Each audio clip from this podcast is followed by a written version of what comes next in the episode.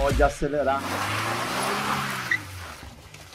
Olha só, em Deus eu confio, no resto, traga-me os dados, por favor. Estou começando esse Pode Acelerar porque eu estou aqui com um dos maiores especialistas em dados, indicadores, dashboards, BI, Power BI, meu amigo Léo da Power BI Experience. Seja bem-vindo, meu amigo. Valeu, meu amigo. Muito obrigado pelo convite. É uma honra estar aqui com você. Feliz demais estar com você e a gente mergulhar nesse, nesse, nesse universo tão importante para os empresários, que é indicadores, números e tudo mais, né? Show de bola, com você, certeza. Você que aí é um grande expert no assunto. É, e tem trago, inclu inclusive, ótimos resultados aqui para a gente, né? O Grupo Acelerador é seu cliente, né? Você também é nosso cliente. Exato. Então tem uma relação aí ganha-ganha muito bacana, né? Você que é hoje membro lá do Giants junto com a gente. Léo, qual que é a principal lição assim que vem na sua, na sua mente aí, no seu coração, em relação a dados e indicadores para as empresas? Boa. Primeira coisa, quem não mede, não gerencia, né? Tem uma outra frase muito famosa, né?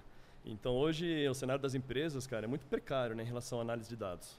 Tem muitos empresários, muitas empresas grandes que faturam muito bem, que se você perguntar, por exemplo, pô, qual foi o seu crescimento em relação ao ano passado? Fica aquela dúvida, não, não, não sei, deixa eu, deixa eu procurar aqui. Então, o cenário hoje é de empresas que não têm muita cultura de dados, tem muito poucas empresas que têm cultura de dados realmente, e faz muita falta isso né, na tomada de decisão. Então, pô, quem, quem não tem métricas, quem não tem indicadores, quem não sabe para onde ir, pô, qualquer lugar fica bom. Então, eu falo sempre o seguinte: se você quer chegar no objetivo, se você tem uma meta e você não acompanha essa meta através de indicadores, cara, você não vai conseguir obter, chegar naquela meta, né? Chegar naquele resultado. Então, a importância do, do indicador, cara, é, é, é realmente primordial, né? Para você poder saber para onde é que você quer chegar através de números, através de métricas e informação. Então, não tem hoje como uma empresa sobreviver, né? Sem números, sem indicadores. Porque o mercado está cada vez mais competitivo e cada vez mais as empresas que estão investindo em dados e inteligência estão passando na frente, né? De quem não está investindo. Uma reflexão que eu também faço é assim, Léo. Os números, eles mostram a verdade. Então, quando você não tem número, não quer olhar para número, você está dando as costas para a verdade. Uhum. E o que eu gosto muito de apuração e mensuração de indicadores é assim: você apura lá um número, volume de vendas, índice de inadimplência, ticket médio, qualquer que seja o número. E até quero que a gente converse aqui sobre indicadores por departamento, que eu sei que você, você é uma biblioteca de indicadores, né? Tantos projetos que você já fez em tantas empresas e tal. Então, você vai lá e apura um indicador. Qual que é a beleza disso? Primeiro, se o número tá bom, você fica entusiasmado com o resultado. Resultado motiva. Se o número tá ruim, você também fica propenso à ação por causa do incômodo. Que você fica incomodado. Se a gente tivesse sentado nessa poltrona aqui e tivesse um prego, a gente ia levantar e ia calçar outra, procurar outra poltrona, porque o incômodo faz as pessoas mexerem e o resultado motiva. Então, não faz sentido não apurar o indicador, porque se o número tá bom, te estimula a agir pelo resultado que você está tendo. Se o número tá ruim, te estimula a agir pelo incômodo da ausência de resultado. Então, medir é uma das coisas mais maravilhosas que, que a gente pode fazer, né? E outra coisa também que eu penso é assim, e até falo, né? Mede que melhora. Porque quando você está medindo um indicador, você está colocando atenção naquilo. Colocar atenção significa pôr energia, concentrar energia. E tudo que você coloca a sua energia expande, melhora. Uhum. Então por isso que eu falo, mede que melhora, porque você vai começar a prestar atenção naquele processo que gera aquele número, e aí você vai acabar executando melhorias relacionadas ao processo e ao número, e consequentemente vai melhorar. Médico melhora, médico melhora. Faz sentido para você, Léo? Total, com certeza. Com certeza Le faz. Legal. Que, que departamento você sugere aí a gente falar de, de indicadores? Ah, bora começar pelo comercial, né? Que eu acho que sem vendas não, não tem empresa que sobrevive, né? Verdade. Eu até falo que a empresa que está vendendo é a empresa feliz, né? É. e, e tem mais. Quando a empresa está vendendo bem, todos os outros problemas ficam menores. Exato. Até acho que assim, o, o empresário ele tem que dominar Vendas, liderança e gestão, nessa ordem. Porque vendas gera caixa, aí você pode ir contratando equipe. Quanto maior a tua equipe, melhor a tua gestão. Então a empresa que está vendendo é a empresa feliz Empresa que está vendendo, todos os outros problemas ficam menores, porque qualquer desafio que você tenha, você vai lá, pega dinheiro do caixa, pô. Que nem a gente, estamos crescendo horrores, fomos lá e contratamos a consultoria e a implementação de vocês, vocês estão desenhando todos os indicadores das empresas, telas de Power BI e tudo mais. Mas fala aí, que indicadores você gosta muito da área comercial? Ah, o mais básico de todos é faturamento. Né? O faturamento é muito importante, quantidade de vendas e o ticket médio, que é uma consequência, né? É um, olha que legal, né? É um indicador que vem de outros dois indicadores, né? Que é o faturamento e a quantidade de vendas, ou quantidade de clientes. Aí você faz uma divisão e tem lá o ticket médio. Então você consegue saber, em média, quanto é que você está faturando por cliente, ou por nota fiscal, ou por venda, né? Então são os três muito, muito importantes, né? E eu gosto muito sempre também de acompanhar a performance dos vendedores. Equipe de vendas, ou seja, meta. Não tem coisa melhor né, do que você fazer aquela disputa saudável entre vendedores, né? Ó, quem está batendo a meta, fulano não está batendo, outra pessoa não está. E, e aí, aliado a isso, quando você tem uma, uma possibilidade de comparar a margem também, é muito legal. Porque você vê, pô, aquele vendedor bateu a meta, mas, pô, está vendendo com uma margem muito baixa. Por que, por que será? Está dando muito desconto? Então você consegue tirar insights a partir disso. Só que tudo isso é, você só vai conseguir realmente se você tiver um dashboard, se tiver realmente uma cultura né, de analisar aquele dado para entender e tomar a decisão. Então, faturamento, ticket médio, é, acompanhamento de meta, né, realizado versus meta e a margem é muito legal. Tá? Aí tem umas análises mais avançadas, né? por exemplo, Pareto 80-20, curva ABC, que são, digamos, análises que eu faria num segundo momento. Não adianta já começar com algo muito complexo se você não tem nada ainda, se você está começando ainda, né? Então a gente começa pelo básico, faturamento, vendas, ticket médio, metas, e aí depois a gente desenrola, né, para outras análises mais avançadas. Perfeito. E essa acompanhar essa progressão que é o, é o realizado versus o percentual do mês. Então, às vezes você está lá no dia 25 do mês que isso corresponde o que já foi 80% do mês e você vê lá o vendedor fez 60% da meta. É, é, a gente acompanha muito isso aqui né? Uhum. o percentual de dias do mês que já se passou versus o percentual alcançado da meta. E isso isso é legal porque gera um insumo de autocobrança para o vendedor. Que na hora que ele chega no dia 15 do mês ele vê lá no, no dash dele no CRM dele pô, já foi 50% do mês, eu fiz 20% da minha meta, tô atrasado. Então isso ajuda muito, né? Léo, dá um exemplo de análise da curva ABC uhum. e de análise de Pareto dentro do universo das vendas. Perfeito. Vamos supor uma, uma distribuidora de alimentos, tá? Ela tem lá, putz, tem milhares de produtos. Como é que eu vou saber quais são os produtos que mais vendem? O que, que a gente geralmente faz? A gente faz uma análise de Pareto 80-20. Eu quero saber quais são os produtos que me trazem 80% do faturamento. São esses produtos que eu vou atacar, que eu vou priorizar, que eu vou sempre ter atenção, que eu não posso deixar faltar estoque. Então essa análise de Pareto é muito, poder, muito potente, né, poderosa, porque te faz concentrar no principal, no que realmente traz o, a causa, traz o efeito né, da, Legal. do Ou seja, quais são os 20% dos produtos que geram 80% do resultado, né? Perfeito. Então se aplica muito à empresa que tem muitos itens no portfólio, né? A indústria fala SKUs, né? Tem uhum. muitas SKUs, deixa eu descobrir o, o, o, pareto do meu mix de produtos. É isso aí. Legal. E a curva ABC? A curva ABC é uma extensão do pareto. Como é que funciona a curva ABC? Você define daí três faixas, geralmente. Quais são os produtos que trazem 80%, os outros 10 e o restante. Ou seja, como se fosse um pareto de três, de três níveis, né? A curva A, a curva B e a curva C. São os 80, os outros 10 e os outros 10 para somar os 100%.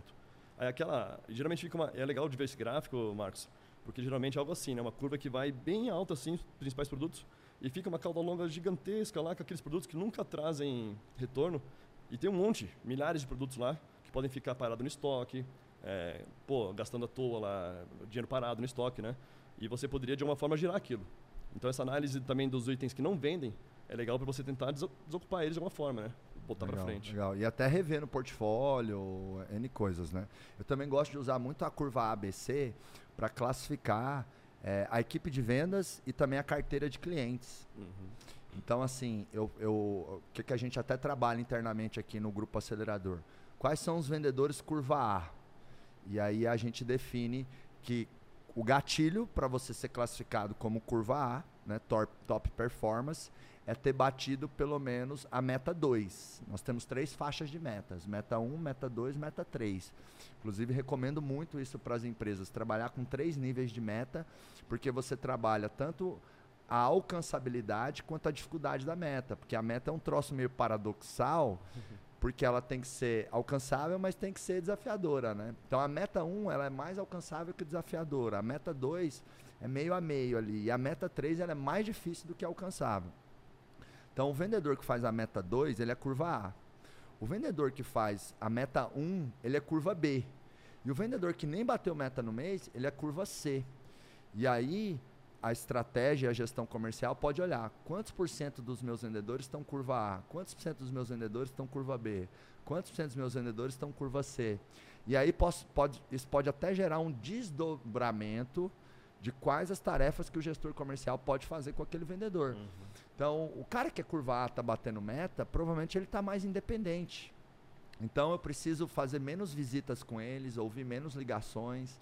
Já o vendedor curva C, que nem bateu meta, talvez eu tenha que ouvir mais ligação, dar mais treinamento, ter uma rotina de feedback mais próxima. Uhum. Então, o gestor pode pensar assim: pô, o camarada curva A, vou fazer um feedback um a um com ele mensal. O camarada curva B, vou fazer um feedback um a um com ele quinzenal. E o camarada curva C tem que ser semanal. Sim. Né? Então gosto muito. É, esse conceito de ABC é muito importante. Aí também para carteira de clientes, né? Então, hoje, quais são meus clientes curva A no nosso uhum. negócio de educação e desenvolvimento de empresário? São meus clientes que estão no Giants. Né? Então, os clientes do Giants têm meu WhatsApp, os clientes do Giants vêm aqui no Pode Acelerar. né? Agora, não é todos do Giants, é, são, são, são aqueles que são cases, que têm conteúdo e estão fazendo a diferença. Né? Então, Perfeito. por isso que o, que o Léo está aqui. Então, eu preciso tratar o meu cliente curva A diferente. Se eu tenho um negócio B2B, que vem de empresa para empresa, talvez o cliente curva A é ali aquele que eu vou mandar um vinho no aniversário, vou visitar mais. Né? Então, é, é caracterizar os seus clientes, né? Categorizar curva A, curva B, curva C, criar critérios uhum. para eu entender quais clientes eu vou considerar curva A. Isso vai me dar uma certa régua de relacionamento. Quais clientes são curva B? Outra régua. Quais clientes são curva C? Outra régua, né?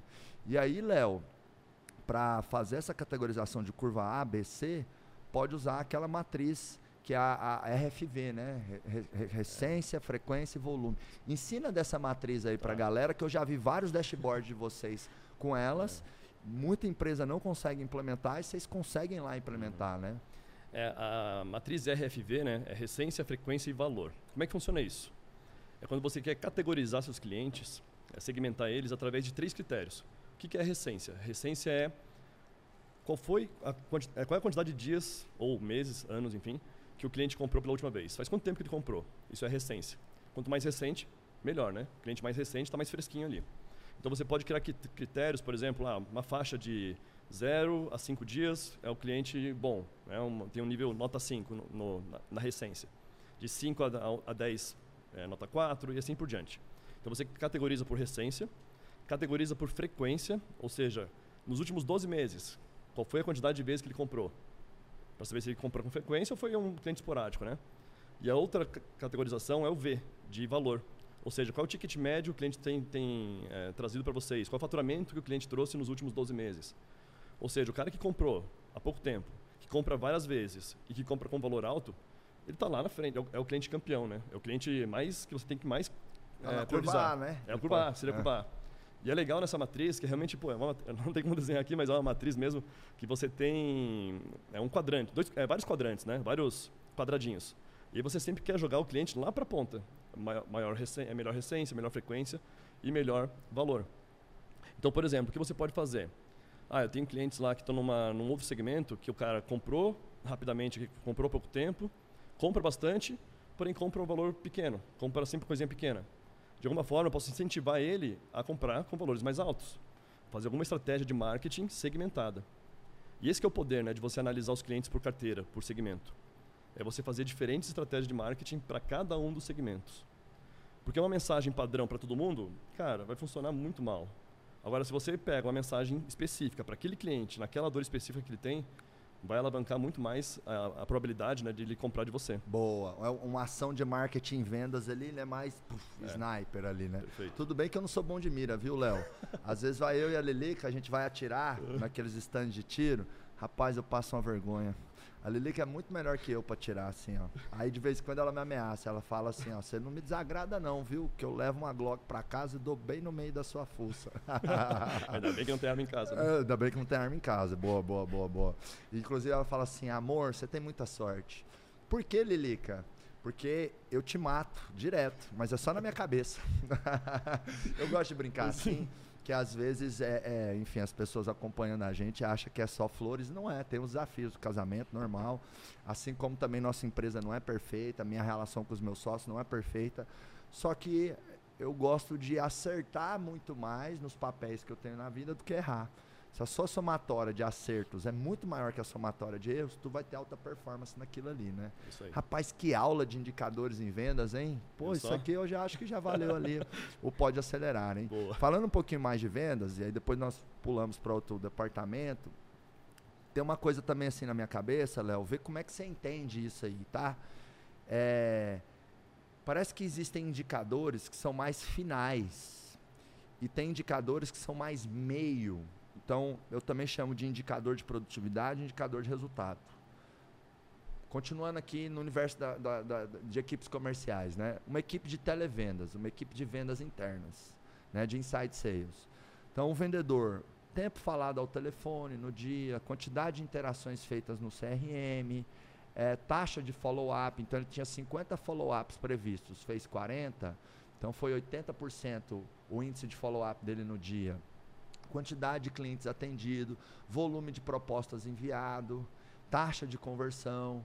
Isso aí para mim são indicadores de produtividade. É o plantio ali daquela pessoa, no dia, na semana e no mês.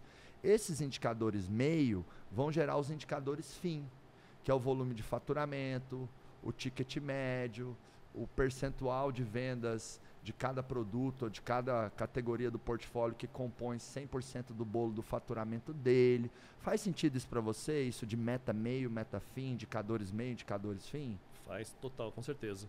Esses indicadores que não são o produto final, né, que são, por exemplo, a quantidade de ligações no mês, a gente geralmente chama de leading indicators. É algo que vai levar para o, para o resultado final, que é o faturamento, por exemplo. Então, qual é uma grande falha nas empresas? É você olhar somente o passado. Então, por exemplo, ah, mês passado meu vendedor fez X faturamento. E você não olha o presente. Tá, do jeito que está hoje. A gente vai ter quanto de faturamento? É aquela história da, de projetar a meta, né? de projetar também o faturamento. Então, quais são os indicadores que eu posso olhar hoje, no presente, que vão me dizer o que, eu vou que vai acontecer no futuro, né? daqui X dias, no final do mês. Então, são os lagging indicators quando eu olho o passado. Esses lead indicators são os que vão levar até o faturamento que você tanto deseja. Né? Legal, legal. Então, essa separação é bem legal e outro, outro exemplo também por, é, que a gente tem no mercado, algo, por exemplo, como é, logística. Quer ir para outra área? Ou vamos ficar em vendas ainda? Posso falar de outra área? Logística? Pode, claro, então, tá. com certeza. Logística. Tem um indicador muito importante para a gestão de entregas, que é o OTIF. Que, é, que ele é composto por dois indicadores. Então, ele é uma multiplicação de dois indicadores. Então, tem indicadores que são compostos por outros indicadores. Legal, legal. Então, por exemplo, o on time é quando a gente faz uma, uma entrega de um cliente que foi no tempo previsto, entregou no tempo. E o in full é outro indicador muito importante, que é quando você não tem ocorrências, não tem, não tem devolução, chegou lá na porta do, da empresa, conseguiu entregar lá no depósito, não deu nenhum problema. Ou seja, tive uma entrega perfeita. Então essa combinação me gera um bom OTIF. Tá? Uhum. Então tem vários indicadores no mercado que são combinações de outros. Você tem que acompanhar todos, né? Então se você está com um OTIF muito ruim, o que, que você vai fazer? Opa, vou entrar aqui agora em cada um dessas partes. Vou ver se está entregando na, no prazo se está entregando corretamente. Para corrigir, pô, às vezes a gente está emitindo nota fiscal de forma errada para o cliente, chegou lá na porta do cliente, ele não vai aceitar. Vai devolver. Olha o custo né, de transporte, chegou até lá, voltou. Então muito, é muito importante você conhecer todos os indicadores da sua área para saber como corrigir né, quando tiver algum problema. Legal isso, hein? Até pegando isso aí, né, de um indicador que é fruto de dois outros, voltando aqui para vendas, eu gosto muito de vendas. Né? Bora falar de vendas, também gosto. Vender é bom demais. Não, mas nós vamos ali sim, em logística, sim, sim. até para eu aprender com você, porque eu sinceramente não tenho tanta bagagem de indicador de logística. Esse Otif aí mesmo, eu nunca tinha ouvido falar. Na hora que você falou, eu falei, será que você te passar no cabelo tal? Então, viu, gente, vivendo e aprendendo. Eu não sei tudo não, nem você. O ponto não é saber tudo. O ponto é ter humildade para aprender, sentar com quem entende mais que você e você está nessa rota de absorver cada vez mais aprendizados. Né? Hoje, os seres humanos têm que viver dentro de um conceito que é o lifelong learning. Você não tem mais data para terminar os seus estudos. Você Sim. aprende a vida toda. Tem um indicador que a gente acompanha em cada turma do acelerador que a gente chama de FPP, faturamento por participante. Uhum. Então a gente quer saber quanto a gente faturou em cima de cada participante que estava ali na turma. E ele é uma combinação de ticket médio da venda e taxa de conversão em cima dos participantes. Ah, Porque na hora que eu olho ali o faturamento por participante, eu meio que estou ponderando a minha taxa de conversão com o meu ticket médio. Porque tem gente, Léo, que faz evento e fala assim: nossa, eu tive 70% de taxa de conversão no meu evento. Beleza, mas qual que é o ticket médio? Porque 70% de taxa de conversão, se te gerou 100 vendas de 100 reais cada, você faturou 10 mil reais. Então é muito melhor ter 20% de conversão, que te dá 20 vendas de 100 mil cada, deu 2 milhões. Uhum. Então é algo que eu criei lá no IBC atrás, que eu chamo de faturamento por participante. Porque isso vai mostrar a eficiência global da estratégia comercial dentro do evento. É uma ponderação de ticket médio e taxa de conversão. E eu nunca tinha tido essa, esse entendimento que você trouxe, que, pô, tem indicador que é filho de dois outros indicadores. Uhum. Isso é muito legal, né? E outro muito legal que eu já vi que você falou uma vez, até no, no acelerador, foi um outro que vocês criaram, que é de ROI por vendedor?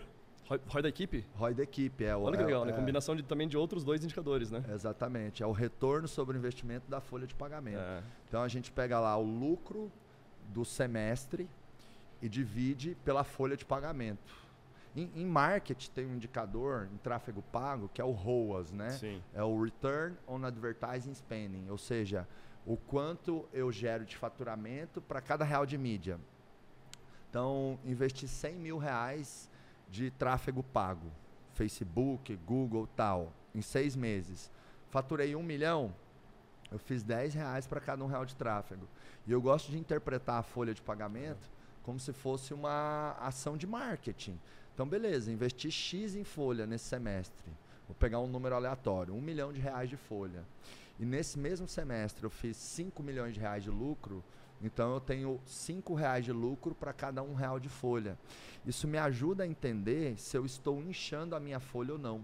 Porque empresas de alto crescimento, acaba que muitas vezes a empresa, os empreendedores têm essa sensação, caramba, estou inchando a minha equipe, porque eu tinha Pô, no começo do ano a gente tinha 40, estamos terminando com 100. Mas eu só estou inchando se eu estou perdendo muito lucro por real gasto em folha. Porque não importa, ah, minha folha era 200 mil, agora é 1 milhão. Mas se nesse 1 milhão de folha semestral eu estou fazendo mais reais de lucro por real em folha, eu não estou enchendo a folha. Então eu chamo isso de retorno sobre eu chamo de ROI da folha. Uhum. É, é, é, isso, né? Eu achei e, bem legal. Legal. Agora um ponto só de atenção, acho que é legal, Marcos, a gente falar. Manda. Que é o, o empresário, o gestor que estiver assistindo, ouvindo, não pode se assustar porque a gente está falando de vários indicadores novos, né? E o cara vai pensar assim, pô, eu não tenho nada ainda, já estão falando lá de ROI da folha, de EUTIF, não sei o que lá. Uhum. O legal é a gente falar sempre o seguinte, né, cara, começa com o básico. Boa, né? boa, boa. Se não tem nada, começa com o básico. Uhum. E aí depois, por que, que você criou do, esse, esse indicador lá no IBC? Porque você já sabia que era importante depois de analisar muito o faturamento, de analisar a quantidade de pessoas, depois você criou, né? É, a gente estava crescendo muito e é. direto vinha, pô, nós estamos inchando a equipe, gerente pedindo funcionário e tal, tá inchando, tá inchando. Aí um dia veio essa ideia na minha cabeça. O que a gente pode fazer, né, para medir? Exato. É. Como que a gente pode medir se está inchando ou não? Que algumas empresas fazem uma outra métrica que é boa, mas eu acho que é pior que essa, que é, eu pego o lucro e divido pela quantidade de pessoas, e aí eu sei meu lucro por colaborador já é legal, mas por que, que eu acho que é menos eficiente? Porque, pô, eu posso trazer cinco colaboradores a dois mil reais salário cada, é só mais 10 mil de folha. e posso trazer dois colaboradores de 25 mil cada, é 50 mil de folha. Então, se eu contratar pouca gente que ganha muito, eu vou estar tá inchando, eu, eu posso estar tá perdendo o ROI da folha, mas nesse cálculo de faturamento por colaborador, o lucro colaborador vai dar pouco. Entendeu? Tem, é, tem um livro legal que é Como Mentir com Número, ou Como, como Mentir com Estatística, algo do tipo assim, que é justamente isso, é como você consegue levar para interpretações erradas quando você olha um número e acha que tá bom. Por exemplo, esse ROI da, da, da, pro número de pessoas, né? É, o, é o lucro por o cabeça, lucro, é, lucro é. por colaborador, né? É. muito legal você trazer isso, Léo, de, de pô, é, é, faça o que você pode, né? No momento que você está. Até algumas empresas e alguns empreendedores, erroneamente, eu acho que eles acabam criando o que eu chamo de neura do número. Como é que eu sei disso? Já aconteceu de eu estar lá no palco da imersão do acelerador empresarial, falando de indicadores tal, enfim, né? Inclusive na sua turma que você fez, eu falei, caramba, eu vou falar de indicadores, vou falar um monte de groselha aqui, o Léo vai me corrigir, né? Porque você entende isso muito mais que eu. E aí tô lá, né, falando de, de, de indicadores e pá. Aí o empresário levantou a mão e me fez uma pergunta assim, Léo. É, Marcos, como é que eu faço para ter indicadores para ver se a minha secretária executiva está indo bem? Aí eu perguntei para ele assim, cara, de 0 a 10, o quanto você está feliz com ela? Aí ele falou 10. Falei, tá aí o indicador. Né? Porque senão a gente cai numa neura do número. Pô, como é que eu sei se a minha equipe de limpeza está deixando o banheiro limpinho? Tudo dá para medir? Sim. Dá. Mas eu também tenho que entender que apurar indicador, formatar indicador, acompanhar esse indicador, criar plano de ação em cima dele, vai dar trabalho. Né? Então, eu tenho que ter uma cesta de indicadores proporcional ao momento do negócio, é o que você está falando, né? uhum. né?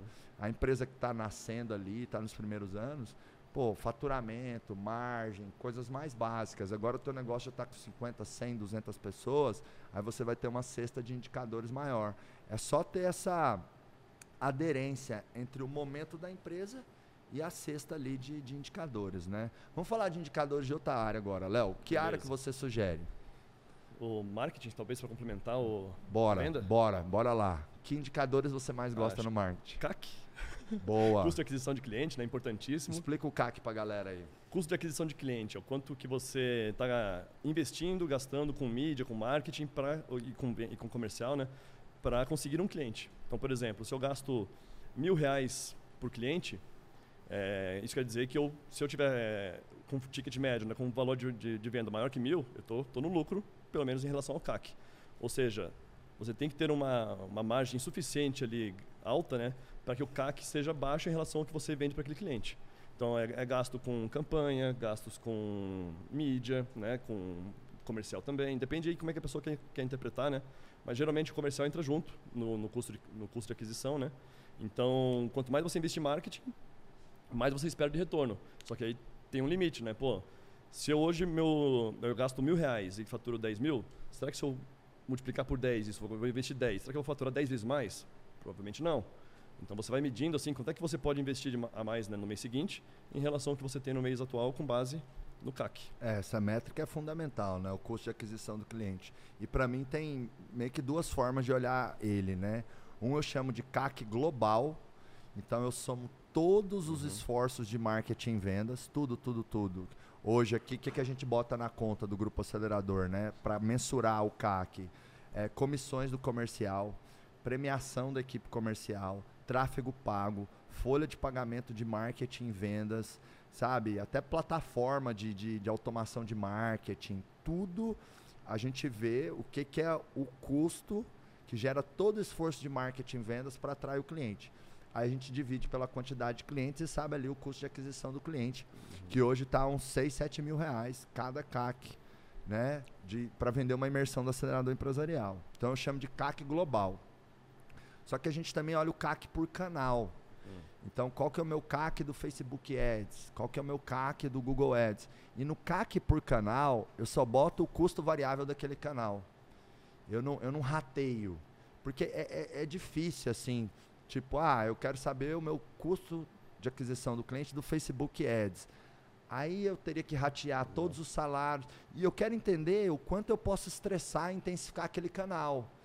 Então, você vai lá e mede só o custo da mídia daquela ação e vê o CAC daquela ação. Claro que aí você tem que ter a seguinte interpretação gerencial, né? Pô, aqui eu estou apurando o CAC com menos critérios geradores de custo, então eu tenho que eu tenho que buscar um CAC menor do que o CAC global, né? Porque nesse meu CAC global tá, tá tudo que gera custo de marketing e vendas. Uhum. Nesse CAC do canal é só o custo da mídia. Então fui lá, patrocinei algumas feiras de alguns setores, de empresários, gastei 500 mil no ano com isso. Ah, me gerou ali é, 100 empresários fazendo as imersões. Então o meu CAC daquele canal foi 5 mil, mas eu tenho que entender que aquele CAC ali, eu estou interpretando ele somente com o custo da feira. Uhum. Então ele tem que ficar bem menor que o meu CAC global, né? Mas isso é importante para você ver ali o quanto você pode crescer ali em cada um dos canais, né? Que, que, outros indicadores de marketing você gosta, Léo? A taxa de conversão é muito legal também, né? Para você saber se as campanhas estão sendo efetivas em relação à conversão de leads, por exemplo. Quanto eu estou transformando meus visitantes em leads, né? Qual o percentual? Estou é, gerando lá, tentando mil pessoas no meu, na minha página de captação, na minha página de, do, do, evento. Quantos estão realmente entrando no, no evento, né? participando? Por exemplo, você faz também uma, uma análise que é taxa de conversão na, na, nas lives, né? na Masterclass, por exemplo. Ah, exato. Ah, trouxemos ali 10 mil pessoas para nossa campanha de Masterclass, por exemplo. A gente faz live também, né? Quantas pessoas que a gente quer ter na live? Pô, 10%, 20%. Também é uma taxa de conversão.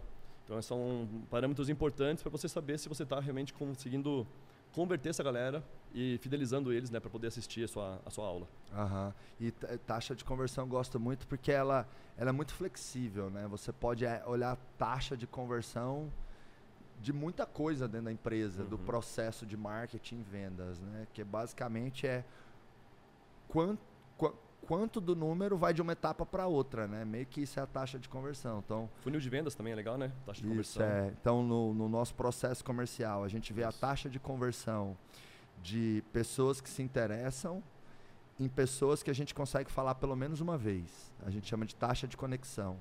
Aí depois a próxima taxa é das pessoas que a gente conseguiu falar pelo menos uma vez, quantas a gente qualifica, quantos tem perfil, né? Então a gente chama de é, é, a gente chama de interessados que realmente têm um perfil, né? É, que é o, é o lead validado por vendas.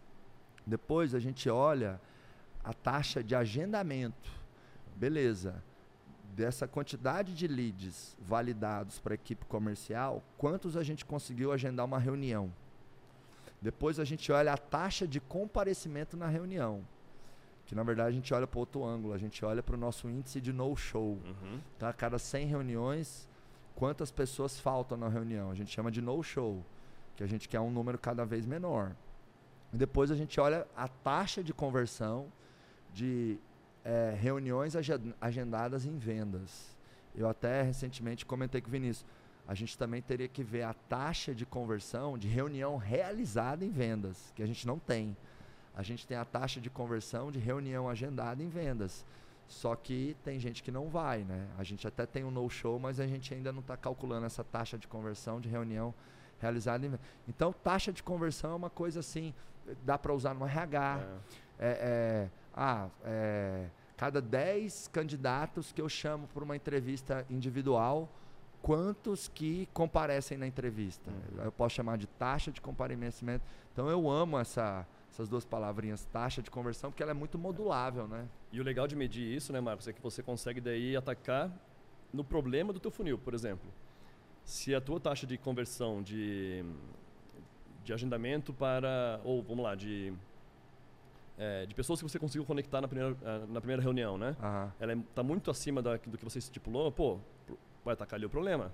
Vai fazer ações de, de correção, né? Vai ajustar ali com o SDR, com o vendedor, para ele poder pô, melhorar esse, esse, número, né?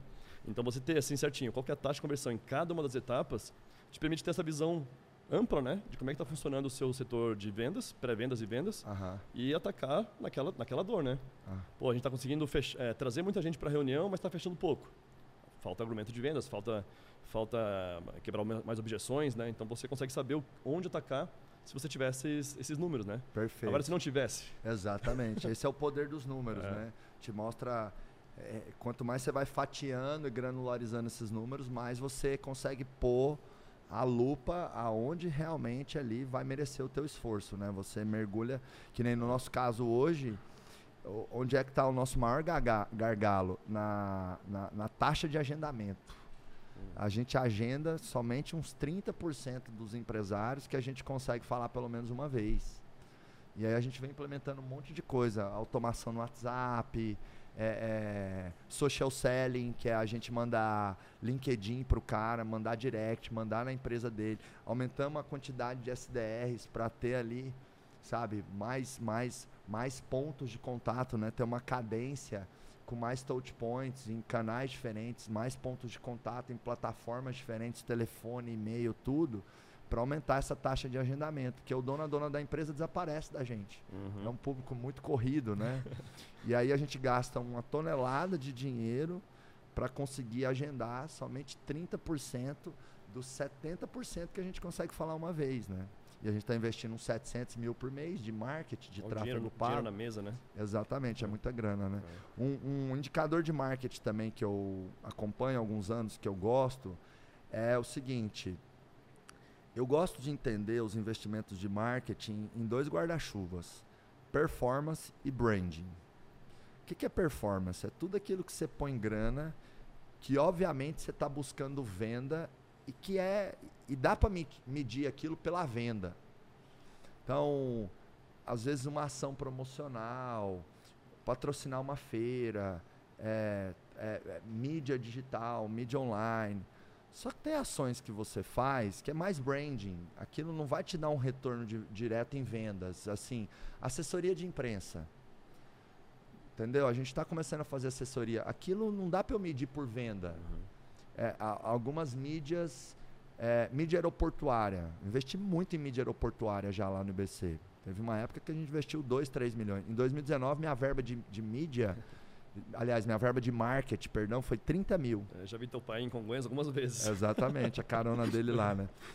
E aí eu comecei a acompanhar isso lá por 2016. Então, qual é o meu percentual de investimento de marketing, branding e qual o percentual em performance? E aí o que, que eu recomendo para as empresas? Quanto menor a tua empresa, mais 100% da sua verba de marketing tem que ser em performance. Aí você vai crescendo, aí você cria um espacinho para branding. Que nem hoje, no tamanho que a gente está, a gente tem iniciativas de marketing hoje que é focadas ali mais em branding, que a gente sabe que não vai gerar mais lead, mais venda uhum. diretamente, mas que vai trazer uma força de marca no médio e longo prazo, que nos dá um diferencial de mercado, acaba impactando na, na conversão e tudo mais, né? Então, depois que o negócio toma uma certa dimensão, é importante quem está pilotando os investimentos de marketing saber quanto que eu estou investindo em performance, quantos por cento em performance, quantos por cento em branding. E no começo é mais 100% performance, 0% branding. Quanto maior o negócio vai ficando, mais vai se igualando. Então, quando o business está grande, então o que eu vejo? Daqui dois, três anos, talvez vai ser 50%, 50% de marketing performance. Por quê? Porque você tem que ir consolidando marca, entendeu? Para os seus canais de performance não saturarem, para que uhum. mais e mais pessoas te conheçam e tudo mais. Então, nesse próximo ano, por exemplo, a gente vai investir ali já alguma grana em tráfego, focado assim em o quê? Em, em, em, em awareness, né? Em mais pessoas verem a minha cara. Uhum. Não é mandar o cara para uma página da imersão para ele se cadastrar. Então a gente tem promovido cada vez mais conteúdo também. Então quando eu promovo lá um vídeo com uma, uma estratégia para o empresário e, e, não tem um botão ali para ele clicar e ir para a página da imersão, aquilo é branding. Eu estou uhum. aumentando a minha audiência, meu público, para depois vir com investimentos de performance. Né? Legal, inclusive tem um, um, objetivo de campanha no Facebook que é reconhecimento de marca. É isso aí. É justamente é isso, isso, né? É. Ô, Léo, fala um pouquinho mais de indicadores de logística. Indicadores de logística. Logística é um, é um mundo, né? Tem muita coisa. Mas eu gosto muito de analisar essa gestão de frotas. É muito legal de você analisar se está entregando no prazo, qual é o peso médio por, é, por mercadoria, se você está tendo lucro realmente né, com suas entregas. Então, pensando numa distribuidora, por exemplo. Ela tem que conseguir entregar o máximo possível de, de encomenda, de mercadorias, num, num, num caminhão, né? Então, ela tem que realmente conseguir fazer com que aquela, aquele trajeto seja muito performático. Então tem toda a questão de avaliação de rota, como é que você pode analisar a melhor rota, a menor rota, né, que vai te trazer o melhor, a melhor economia. gasto de combustível. Tem o nosso, os nosso colega do Giants lá da, da GH, né? eles controlam lá é, combustível, né, cara, que é um principal gasto de, de logística, né, o combustível, é, de desgaste de pneu, tem muita coisa para analisar, né? E que se você não acompanhar, você pode pô, realmente deixar muito dinheiro na mesa e perder muito na sua operação, né? Então essa gestão de frota tem que ser muito bem controlada. Aí depois também vem análises mais eh, relacionadas à, à receita, ROI também, né? margem por, por entrega.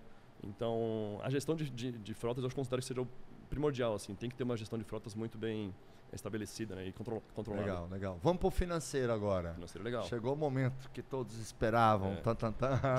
Dinheiro. Dinheiro, money, show cash, money. show me the money. Que indicadores financeiros você recomenda, gosta? A receita lucro líquido, são ah, os dois principais, né? Esse eu gosto, hein? Nossa. Receita e lucro líquido. Quando, fala lucro, dá até um é. negócio aqui, ó, na espinha, assim, né? Nossa, bom demais. Nossa. A última linha da DR. Vem, vem, vem. Né? Lucro é bom demais, é, pai. É uma benção, né? Quando fala. Nossa, se eu soubesse que lucro era bom desse tanto, desde quando eu era pequenininho, eu falaria pra minha mãe assim, mamãe, ao invés de mamar leite, deixa eu mamar lucro aí no seu peito já, é. né?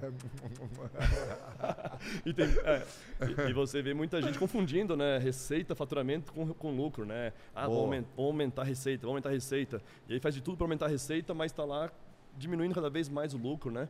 Chegando a ficar no vermelho lá na última linha. E aí você não sabe para onde é que foi o dinheiro. Quantas vezes eu já vi um empresário falando isso, cara? Pô, a gente fatura pra caramba, mas aí quando eu vou ver no final do mês, não, não sobrou nada, cadê o dinheiro? Sumiu. Por quê? Porque não, não faz uma, um acompanhamento da DRE, não sabe, por exemplo, quanto é que é a margem de contribuição, que é um indicador muito importante, né?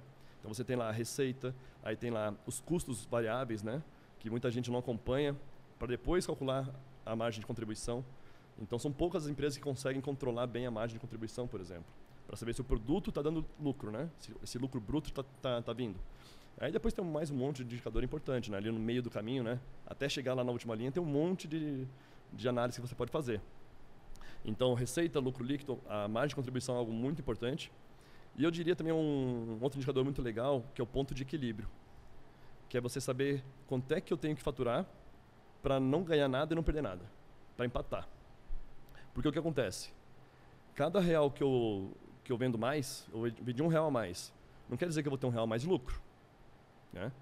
Porque eu vou ter lá consumo de. Pô, para vender mais, eu tive que comprar o produto, teve custo de produto. Então você tem que saber quanto é que você tem que faturar para ficar no zero a zero. Porque depois tem as despesas fixas. Salário, água, luz, energia, enfim, né? Tudo isso é importante para você medir também. E aí você sabendo, tem que faturar no mínimo 100 mil reais no mês para empatar. Então esse é o ponto de equilíbrio.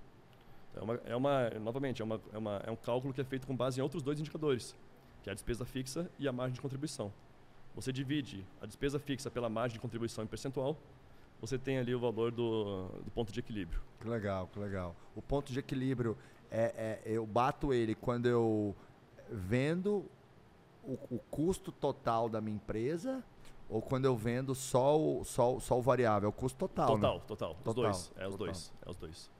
E é, é, eu às vezes até chamo a atenção, puxo a orelha dos empresários, porque realmente as empresas são muito mais orientadas a vendas do que gestão financeira. E aí eu falo uma coisa que dá uma, uma despertada, uma ligada uhum. assim no, no, no, cérebro das empresas em relação à importância de austeridade, controle financeiro, ter um contas a pagar, um contas a receber redondo, indicadores financeiros, que é assim. Como você falou aí, quando aumenta um real de venda, você não aumentou um real de lucro. Se a tua margem líquida é 20%, você aumentou 20 centavos de lucro. Agora, quando você economiza um real, você injetou um real de lucro na veia. Cada real economizado se transforma em um real a mais de lucro. Então, na economia, você tem 100% de margem. É, Olha que interessante. É. Então, às vezes, tem empresas que falam para mim: minha margem é baixa, tua margem é baixa na venda. Mas na economia, na gestão de custos e na compra, tua margem é 100%. É. Cada um real economizado é um real aumentado ali no lucro da empresa. Então, na gestão financeira, você tem 100% de margem em cada real economizado. Então, como é que está hoje a sua gestão financeira? Aí tem uma rotina de gestão que eu ensino para as empresas, que é a revisão linha a linha dos custos. Uhum. Então, periodicamente, o ideal seria mensal, mas pelo menos trimestral, revisa linha a linha todos os custos da empresa. Porque você vai encontrar coisas para renegociar, coisas para descartar, coisas para comprar em volume, para você reduzir ali o custo unitário. E muitas vezes você envolver os gestores da empresa nessa revisão linha a linha. Tem muito empresário que carrega a gestão financeira da empresa nas costas sozinho. Às vezes com medo de abrir números, às vezes achando que é só ele que tem que ver número. Não, mas pega a planilha, linha a linha de despesa, chama todos os gestores e passa o amanhã com eles. Gente, vamos revisar item a item. Ó. Por que gastou isso aqui? Não dá para pagar menos? Não dá para comprar melhor? Faça a revisão linha a linha de custos, porque cada real economizado é um real a mais na última linha na veia, é lucro na veia. É isso aí. E nessa revisão linha a linha, o legal, Marcos, é fazer o seguinte. Pega, um trimestre, por exemplo. Vamos acompanhar agora janeiro, fevereiro e março senta lá e vê, por, por exemplo, como é que foi a variação de um mês para o outro, que é o que a gente chama de análise horizontal. Por exemplo, se em fevereiro aumentou muito lá o seu custo de, de produto, pô, por que aconteceu isso? Será que a gente comprou errado? Ah, não, aumentou muito o gasto aqui com tal despesa. Mas por quê? Se o mês passado foi tanto, por que esse mês foi, foi, foi muito maior? Então você pode, através dessa análise comparativa, né, periódica, mês a mês, que é a análise horizontal, ter essa, esse balizador né, e saber, pega um mês de referência, ó, temos que ser igual esse mês. Esse mês é o, foi o melhor. Bora fazer igual esse mês aqui. E você consegue ir ao longo do tempo comparando, né? Por que, que aumentou, por que, que baixou, onde é que a gente pode melhorar tudo mais. Legal isso, hein? Análise horizontal. Análise horizontal. Que nome bonito. Tá mais um aí que eu nunca tinha ouvido. Análise horizontal, como é que é o indicador da logística? O TIF. O TIF. Nossa, eu tô ficando chique demais, gente. que legal. Análise horizontal é quando você tem os gráficos de barrinha, aí você olha horizontalmente e vê isso. o que que e, e, daí a importância de ter os centros de custos, né, Léo? Porque você vai lá e categoriza os custos e, e, aí, por exemplo, você consegue ver como é que está o comportamento né, nessa análise horizontal por cento de custo, né? Então, é, é, é, folha de pagamento ou, enfim, despesas operacionais, é, é tráfego pago, né? Hoje a gente tem, por exemplo, ali, a gente olha esse centro de custo, tráfego pago. Uhum. Se eu fosse olhar linha a linha, eu olharia quanto eu gastei no Google, quanto eu gastei no YouTube, quanto eu gastei no Facebook, no Instagram. Não, mas eu agrupo todo mundo, chamo isso de tráfego pago e consigo ver. Até esse mês o nosso financeiro mandou o report lá, eu recebo a DRE todo mês. E, e, e aí eu ensinei minha gerente financeira também a, a já trazer uma inteligência. Ao invés de só me mandar o um número, não, já manda um resuminho. Ó, oh, isso aqui aumentou, isso não aumentou. É até uma recomendação legal, né? Não deixe os seus gestores te entregarem os indicadores para você analisar. Manda eles analisarem e já trazerem as conclusões. Então a, a Mari Show, nossa gerente financeira, mandou lá. Ó, o custo do tráfego pago foi o maior do ano. Gerou uma saída de caixa expressiva de tanto né? Tal, tal investimento aqui da reforma, enfim. Então, isso, isso, isso fez a margem abaixar de tanto para tanto. Então, faça o teu gestor comunicar os números já com análise, a inteligência em cima desses números, porque você coloca ele na análise crítica ali do indicador, faz ele pensar e acaba tendo um gestor mais estratégico e também facilita ali a, a tua gestão, otimiza ali o, o o seu tempo, né? Agora, Léo, você falou da margem de contribuição. Vamos explicar ela um pouco mais para os empresários, porque eu acho que, que, que, tem gente que não que já ouviu, mas não entende direito esse, esse, esse bicho aí, né? Beleza. Na, aqui que é a margem de contribuição. A margem de contribuição é a diferença entre a receita, basicamente a receita menos os custos variáveis. Legal. Então eu faturei 100 mil reais, só que eu tive um custo variável de 20 mil reais. Por quê? Porque eu tive que comprar os produtos. Tem imposto também, tem um monte de custo que é, que você tem em cima da receita. Né? Então, vamos supor que seja 20 mil. A minha margem de contribuição foi 80 mil. Ou seja, significa que eu tenho ali 80% de margem de contribuição. Legal. É, eu, eu, gosto de dar o um exemplo com a caneca. Comprei, eu, eu, vendi essa caneca, 10 reais. Aí o custo variável dela foi, por exemplo, 2 reais que eu comprei do meu fornecedor Aí o que, que entra mais aqui? O imposto entra também? Entra o imposto também. Entra o imposto. Então, imposto também. então 10 reais a caneca que eu vendi. Gastei dois com o fornecedor, mais um real de imposto. Estou pondo aqui no, números aleatórios. Então, 3 reais foi o custo variável. Porque o custo variável é todo o custo que varia conforme o volume de vendas em cada mercadoria vendida ou cada serviço prestado. Se é 10 reais a venda da caneca e eu gastei 3 de variável, sobrou 7 reais na margem de contribuição. Uhum. Então foi, eu tenho aqui 70% de margem de contribuição. E eu acho o nome interessante, porque, por que esse nome margem de contribuição? Porque é o que sobra para contribuir para pagar todas as despesas fixas e os custos fixos da operação. É muito importante, principalmente para quem tem margem baixa.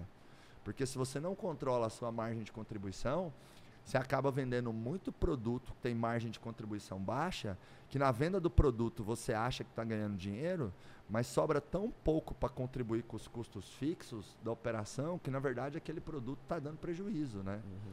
Então é, é, falta esse, esse, esse análise aí. Outra coisa de financeiro que eu gosto também é olhar inadimplência, é, também parcelamento médio. Então, em média, né? Qual que é o parcelamento médio da minha operação? Né? Ciclo financeiro também, ou seja, é, é, é, qual que é o prazo de recebimento médio que eu tenho e qual que é o prazo de compras médio. Né? Então, em média, o meu contas a pagar, eu, eu demoro o quanto para desembolsar e o quanto para receber.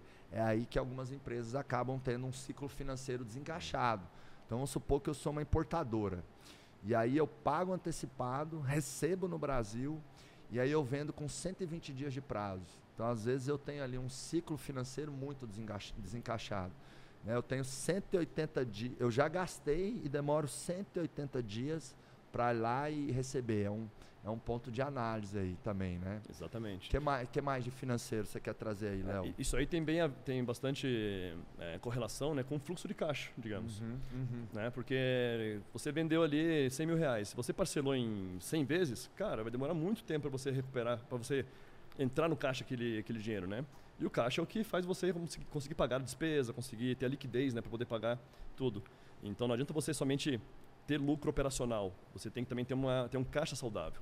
E aí entra o regime de caixa e regime de competência. Regime de competência, você vai sempre analisar pela, na ótica de quando que você vendeu. Então, você entrou 100 mil reais, na minha DRE vai aparecer 100 mil reais hoje. Só que no meu fluxo de caixa, pode ser que isso venha parcelado. Então, você tem que ter um equilíbrio, né? não, tem, não tem nenhum melhor nem um pior. Se você tem que analisar, pô, analisa os dois. A DRE te permite analisar o lucro e o caixa te permite saber se você tem dinheiro ou não tem dinheiro para pagar as despesas. Né? Então, o fluxo de caixa é algo bem completo, que envolve essa questão aí do parcelamento, né? A taxa de imprensa é muito legal também para você saber se você, como é que você vai é, negociar com esse cliente, né? Vai, ele vai pagar, não vai, quando é que ele vai poder pagar. Então você pode projetar esse valor futuro também de acordo com essa negociação com o cliente, né? E se você tem muito na imprensa, tem que trabalhar de alguma forma isso, tem que fazer um pós-venda melhor, alguma, coisas do gênero, né? É, outro conceito que eu gosto ali na gestão financeira é o markup. Ou seja, né? O quanto você marca em cima do custo bruto ali uhum. do produto, né? Retomando o exemplo aqui da caneca. É, se eu paguei dois reais nela e estou vendendo a 10, eu marquei cinco vezes o preço, né? Então eu tenho um markup de 500%. Então o markup é essa marcação. Quantos por cento eu vou pôr em cima do custo bruto da mercadoria que eu comprei ou que eu fabriquei. Vendo um negócio lá que me custa 100 reais vendo a mil. Então tem um markup de 10 ali, né? Que é, que é muito alto, assim, no varejo, em vários segmentos, você tem markup de 20, 30, 50, 100%, é, é 300%. Na verdade, varia muito, né? Eu até gravei um podcast com o Lohan, das Desenchalhos, vem daquela caixinha, né? De, de chá e tal. E eu falei assim, Lohan, qual que é o markup de vocês? Pode abrir? Ele falou muito alto, muito alto. Quando o cara não fala quanto que é o markup dele, é porque é, é, acima de dois dígitos ali, né? É. E, enfim, então, é, se a empresa tem um markup baixo, isso vai impactar na margem, né? Se eu, imagina que eu precificasse aqui a caneca a R$ 3,50 e ela me custou 2. Eu tenho um markup aí de, de, de, de, de, de, de menos de 100%, né? Sim. Agora, se eu precificar 10, pô, 500% de markup. Claro, cada segmento ali você vai conseguir ter uma janela de precificação e tudo depende também do teu nível de diferenciação, né? Se eu for vender uma caneca, talvez eu não consiga pôr um markup alto. Agora, se eu for vender um conceito, uma história, algo embutido na caneca, como, ó, essa é a caneca do Pode Acelerar, traz lucro e liberdade para os empresários. Com essa caneca você vai ter a minha energia. E se você comprar essa caneca, eu gravo um vídeo fal fal é, falando da sua empresa. Então, essa caneca está à venda por mil reais. Provavelmente eu consigo vender a caneca a mil. Então, por quê? Porque eu estou agregando valor. Né? Então, é o processo de agregação de valor, seja com atendimento, com tecnologia, com, com, com combinatividade. O que, que é essa palavra que eu falo, combinatividade? É você combinar coisas que ninguém nunca combinou. É, é, esses tempos estava na, na imersão auxiliar empresarial um, empresarial, um empresário que fez um, uma franqueadora num conceito que chama Pizza Bar, Léo. Hum. Então é uma pizzaria, mas que tem vários drinks. E a galera come a pizza em pé, tem o drink, tem o DJzinho e tal. Tá vendo? Olha a combinatividade. Sim. Ele juntou, ele combinou coisas que ninguém ainda não tinha combinado, né? Então, uhum. Então, quanto mais valor você agrega, mais você consegue ter ali um markup maior, porque você está embutindo coisas que justifica você colocar o preço mais alto, né? Porque você está entregando valor para o consumidor. Sobre a história da caneca, eu tenho uma história para compartilhar também de um aluno nosso que participou da nossa imersão. E eu recebo depoimento direto, né? Putz, consegui um emprego novo, consegui muita coisa. É, o cara agradece, né? Sempre retribui muito a, a, aos estudos, a dedicação. E aí aconteceu dele estar tá com uma caneta nossa, né, na mesa dele, lá na empresa dele, que está lá, Power BI Experience. E aí ele mandou um depoimento para mim assim: Léo, cheguei lá na, na, empresa, a minha gerente olhou para minha mesa, olhou assim a caneta de vocês e falou assim: Caramba, você é premium? Você é aluno do Power BI Experience? Quer dizer então que o projeto aqui que você vai fazer é, tem a chancela da Power BI Experience? E aí ele conseguiu aprovar um projeto que estava lá parado, porque viu numa porque a moça viu na caneta, na gerente viu na caneta, uma história por trás de uma empresa que consegue ajudar as outras empresas né, e, e, e, e profissionais a analisarem dados, a crescerem nas empresas e tudo mais. Então, olha como realmente esse poder da, de como você agregar valor, né? De como é que uma, um objeto simples pode realmente trazer valor, né? E você conseguir precificar. E, e, o, e, o, poder da marca, da né? Vocês já exato. criaram uma marca tão forte enquanto empresa de educação que forma e treina gestores, analistas de BI que o próprio mercado reconhecendo ali, né? Pô, no, você fez Power BI, então isso é. agrega no currículo ali da pessoa, né? Perfeito. né? Inclusive, explica um pouquinho mais aí, Léo, do, do ecossistema que vocês têm hoje em relação a, a, a, dados, indicadores, as frentes que vocês têm lá na Power BI Experience. Legal. A gente é uma empresa focada em educação e também em consultoria para análise de dados. Então a gente ajuda as empresas a transformarem dados em informação, né, em inteligência de negócios utilizando basicamente o Power BI como ferramenta principal, que é uma ferramenta da Microsoft, né? É a principal ferramenta do mercado. E aí a gente tem uma unidade que é B2C e outra B2B, ou seja, temos uma toda uma área de, educação para formar profissionais, profissionais que vão trabalhar como analista de dados ou profissionais que usam é, o Power BI para fazer algum tipo de relatório nas empresas, assim como a outra frente de empresas, de B2B, que é para gerar é, negócios, né, fazer transformações nas empresas através de consultorias e treinamentos em company também. Então a gente atende os dois segmentos, né, tanto B2C como B2B, através dos nossos serviços. Né. Legal. Mas às vezes no B2C ali tem a empresa que que nem a gente ah, colocou ah, profissionais da nossa empresa nos cursos de vocês, né? Uhum. Mas é que o foco ali é mais os profissionais comprando seus cursos e no outro vocês descem para implementar ali o Power Perfeito. BI e tudo mais, né? E é, e é sensacional assim que Hoje é, é, existem soluções acessíveis para quase qualquer empresa em qualquer momento dela começar a ter dashboards, indicadores, né? Seja contratando vocês para implementar, seja formando um profissional ali na empresa que vai conseguir trabalhar isso, né? Porque o profissional, e aí me corrige se eu estiver errado, Léo, ele não precisa ser um programador, um gênio para ele operar o Power BI, né? Se ele com algumas noções ali, é, alguém de um financeiro de uma empresa, né? Uhum. Ele aprende e consegue fazer ali, não consegue, Léo? Com certeza, com certeza. Eu diria assim, ó, que 80% do nosso público é usuário de negócio, é analista de negócio. Cara que é de financeiro, de administração, de vendas, comercial, é, compras, RH, tem de tudo que é área. Tá? Então não tem restrição de área não tem, não tem que ter nenhum tipo de conhecimento prévio em programação, ser de TI, nada disso. Basta ter dedicação, né, como tudo na vida, e lógica. Um bom raciocínio lógico é importante, porque você vai ter que trabalhar com dados, né? Então você tem que saber trabalhar aquele dado de uma forma que ele ajude o negócio é, de alguma forma para você tomar decisões com base naquilo. Então, um conhecimento muito importante para quem quer ser analista de dados, trabalhar com Power BI, é negócios. Vai ter que, de alguma forma, se envolver no negócio, né, saber do, da, dos indicadores. E aí, lógica. basicamente isso, lógica e negócio, tá? Que aí você consegue fazer muita coisa com Power BI. E é meio que vocês estão levantando uma nova classe profissional e uma e, e meio que um novo departamento dentro das empresas, né, Léo? Que é o departamento de indicadores, de métricas, de dados. Vocês estão educando muito o, o mercado nessa nessa linha, que é algo importante que hoje aí com com a tecnologia você não precisa gastar rios de dinheiro é. e você estrutura muito ali o, os dashboards, essa parte. E, e, e o Léo, e tem muito empresário que às vezes tem a objeção assim, ah, mas para que, que eu quero ver um negócio bonito aqui na planilha, enfim, é a mesma coisa, tal, né?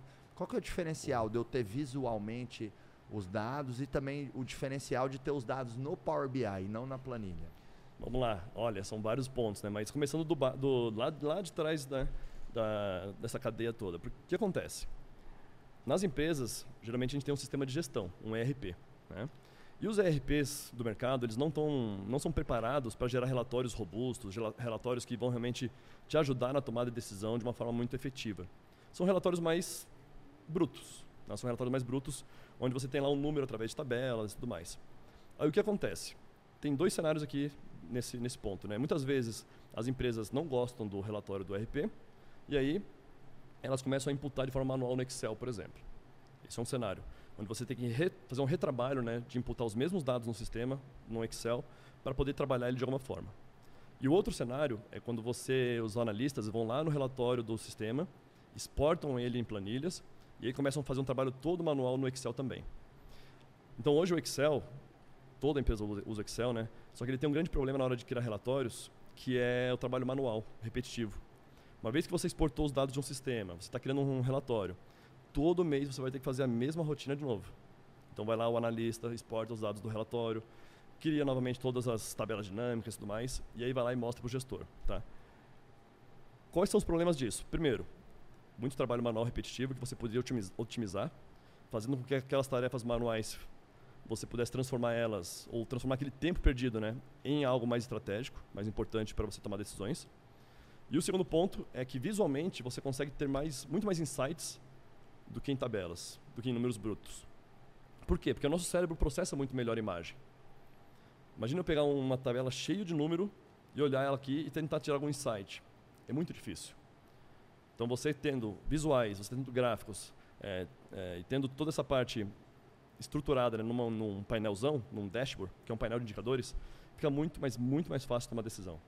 Então tem, o, tem o, a vantagem de ser um processo automatizado, não preciso mais fazer nenhum, nenhum tipo de trabalho manual. Então, aquele seu analista que gastava lá 10 horas por, por mês para executar uma tarefa de criação de relatórios, ele vai poder usar agora para outras tarefas. Ele vai poder ajudar, por exemplo, a Mari vai poder ajudar agora a tirar insights, a ajudar vocês a tomarem decisões, não somente fazer relatório, fazer relatório para entregar. Eu costumo dizer o seguinte, Marcos, que o trabalho hoje de um, de um analista é mais de criador de relatório do que de analista. Porque qual o tempo que ele levou para analisar o dado? Cara, quando chegou na hora de analisar, já perdeu todo, totalmente um o time. Já ficou tarde, ou então ele já tem que ter outra tarefa para fazer, já virou aquela bola de neve, está sempre apagando incêndio. Nunca tem tempo de analisar o dado. Então, o analista de marketing, o analista de vendas, o analista financeiro, ele está realmente analisando o dado ou ele está fazendo tarefas operacionais somente, né? Então, essa questão de você ter os dados atualizados e um dashboard bonitão lá, sempre em tempo real, sem ter que fazer mais nenhum trabalho manual, só de economia de tempo, isso aí já é um baita lucro para a empresa, baita resultado. Sem falar daí na questão de você ter muito mais insights, muito mais poder né, para tomar decisões com base em visuais. Legal. E eu também, o que eu gosto do Power BI também é que ele é mais navegável que o Excel. Então eu, eu clico lá numa aba, porque ele se torna um sistema, né? Que uhum. eu consigo navegar. Então eu clico lá, eu quero ver o resultado do vendedor tal eu quero ver o período tal. Então é parametrizado ali elementos variáveis de consulta que são muito mais ricos e, e com mais possibilidades do que os filtros ali da, da, da, da coluna do, do Excel, né? Tem, tem, isso, tem isso também. E, e, a velocidade, tá? Muito mais performático. O Excel ele nasceu com um propósito. Ele é, um, ele é um sistema de para planilhas, né? Você consegue até construir sistemas lá dentro. Ele não é próprio para dashboards. E o Power BI não, o Power BI já nasceu para isso. Então ele foi feito para ele só faz isso, digamos, só, só entre ah. aspas, né? Só faz isso. Então não tem como comparar uma coisa, uma, uma ferramenta que é especializada naquilo com o Excel, que é um mundo, né? O Excel tá fazendo muita coisa. Ô, Léo, e, e o Power BI é melhor que o Google Data Studio? Qual que é o... Porque esse é um dilema que às vezes a empresa tem, né? Vou de Power BI, vou de Google Data Studio. Como é que é a sua visão aí entre ah, os dois? É muito melhor. Muito melhor. muito melhor. muito melhor. É, tem, um, tem um estudo do Gartner. O Gartner é uma empresa muito conhecida, né, de, de, que faz avaliações também dessas empresas de, de BI, de ferramentas, onde o Power BI, a Microsoft, no caso, está lá na ponta, né, como quadrante, no quadrante final lá, como líder, né, e como ferramenta realmente é de ponta, né. E o Google está ali no meio, tá? O pessoal gosta muito de Google para quem... O pessoal de marketing gosta muito de Google. Google Data Studio. Então, é um pessoal que já usa o Google como ferramenta principal, já tem lá é, é Google Sheets, né? Mas tudo que é feito no, no Data Studio dá para ser feito no Power BI e você consegue fazer o Power BI ser muito mais é, ele é muito mais robusto do que o Data Studio, muito mais robusto. Uhum, muito mais. E não é hoje uma assinatura de Power BI, quanto que é mensalmente? Mensalmente, 10 dólares por usuário por mês. 10 dólares por usuário, pois é, é muito acessível, né? É. Não tem não tem muito segredo ali, né? Olha o, olha o ROI né, que você consegue ter em cima desse valor, né? É. Ô, Léo, quais são os erros muito comuns que você vê dentro das empresas em relação a, a indicadores, dados, aquela casquinha de banana ali que você vê que está dentro de muita empresa em relação a essa questão aí de números, indicadores tudo mais? Olha, um grande problema que eu vejo nas empresas é de não levar a sério, né? De não, não dar a devida importância para a análise de dados. Então tem muitas empresas, muitos empresários que hoje tomam decisões com base no, no vento. Né? Ah, não analisam realmente uma informação antes de tomar uma decisão. Então esse é um erro primário. Não, não, não, hoje não dá mais para cometer esse erro. É muito competitivo o mercado, tem muitas empresas que já morreram por não analisarem dados, por não acompanhar as tendências, né? Então esse erro de você não analisar dados para tomar decisões é fatal, é fatal, tá? E aí tem o quando a, quando a pessoa percebe isso, quando os empresários percebem isso, eles vão atrás de soluções e eles não investem, por exemplo, numa capacitação dos funcionários para poder aprender de uma forma correta. Então, como é que a gente atua na Power BI Experience? Muitas vezes, a gente fecha projetos de para refazer o que foi feito na empresa. Porque o líder foi lá, o gestor foi lá, ó, aprenda Power BI e faz aí um relatório. Pô, no meio do, do, da bagunça, ali, no meio do, daquela monte de tarefa que o cara já tem que fazer, fazer mais uma tarefa extra, né? Que pode ser que, que não é tão simples de aprender sozinho. E aí ele vai atrás de conhecimento sozinho, olha uns vídeos no YouTube e acaba fazendo um Frankenstein dentro da empresa. Aí o que acontece? Culpa na, culpa na ferramenta, a ferramenta não é boa, não sei o que lá, e aí a culpa não é realmente do processo que foi mal feito, mal desenhado, né? E sim na culpa da ferramenta. Então esse é um erro também muito muito comum nas empresas, tá? De fazer de qualquer jeito, porque viu que é importante. E não parar, pensar e criar um plano de ação, né? Para capacitar de forma correta, para ir atrás de conhecimento, ou ir atrás de uma consultoria, para poder implementar de forma adequada. Isso economiza tempo, você consegue implementar muito mais rápido se você for atrás de pessoas que sabem fazer. Você não perde aquele, aquele analista, aquele, aquele profissional para fazer tarefas que não são do, do, do, core dele, né? Então isso ajuda muito nas empresas para ter esse, esse relatório mais rápido. Então, o primeiro é cara que não está inconsciente de tudo, né? Não tem nem análise de dados de nada. E o segundo é aquele que já é consciente, porém faz da forma não mais profissional, não mais adequada. Então esses são os dois principais problemas que eu vejo nas empresas. Um problema que eu vejo muito é os gestores não irem estruturando os indicadores da área. É. Porque às vezes falta a empresa cobrar o gestor. As empresas acabam tendo gestores muito operacionais, porque os donos da empresa acabam espelhando e cascateando isso. Então o dono, dona da empresa valoriza lá o gestor que mete a mão, resolve e tal. Então é muito comum um dono de empresa chega lá no gerente financeiro e aquele cheque devolvido de 10 mil, cobrou, cobrou? Aí o gerente financeiro fala assim, eu pedi pro, pro analista que cobrar. Aí o dono pega e fala assim, mas por que, que não cobrou você? É você que tem que cobrar. Uhum. Ou tem um, um, erro ali no contas a pagar ou no contas a receber. Chega lá um dos sócios da empresa fala, e esse erro aqui? Aí o gestor fala: não, vou dar um feedback para a pessoa da minha equipe tal. Não, mas não é você que tem que fazer. Então, muitas vezes, os sócios da empresa meio que obrigam e influenciam muito o gestor a ser operacional, porque quando ele demanda tarefas para a equipe, vai lá um dos donos e come o toco da pessoa, entendeu? Puxa a orelha forte demais, meio que falando: não, é você que tem que fazer, é você que tem que cobrar esse cheque, é você que tem que pagar a conta, é você. E aí acaba não sobrando tempo para que o gestor possa realmente fazer ali o controle dos números, o check dos números, estruturar indicadores, porque dá trabalho estruturar indicadores. Sim. E é o que você falou aí, às vezes não busca uma capacitação. Muitos gestores dentro das empresas, na verdade, foram promovidos do operacional para o tático e aí não recebem treinamento, não recebem capacitação. E indicadores é fundamental, né? O próprio nome, né? Indica como tá, né? O indicador, indica. Indicador. Indicador, pô, indica. É. Aí tá lá o gestor pilotando o departamento dele. Ou tá lá o empresário pilotando a empresa dele como se estivesse pilotando um carro sem velocímetro e sem marcador do combustível. Eu ia te perguntar, tu, tu viajaria no teu avião, no teu jato, sem indicadores? Se não tivesse indicadores? De jeito nenhum, jamais. Como é que cara quer pilotar, como é que pilotar uma empresa sem indicadores, né? Exatamente. Não então tem... fal, falta, falta isso mesmo.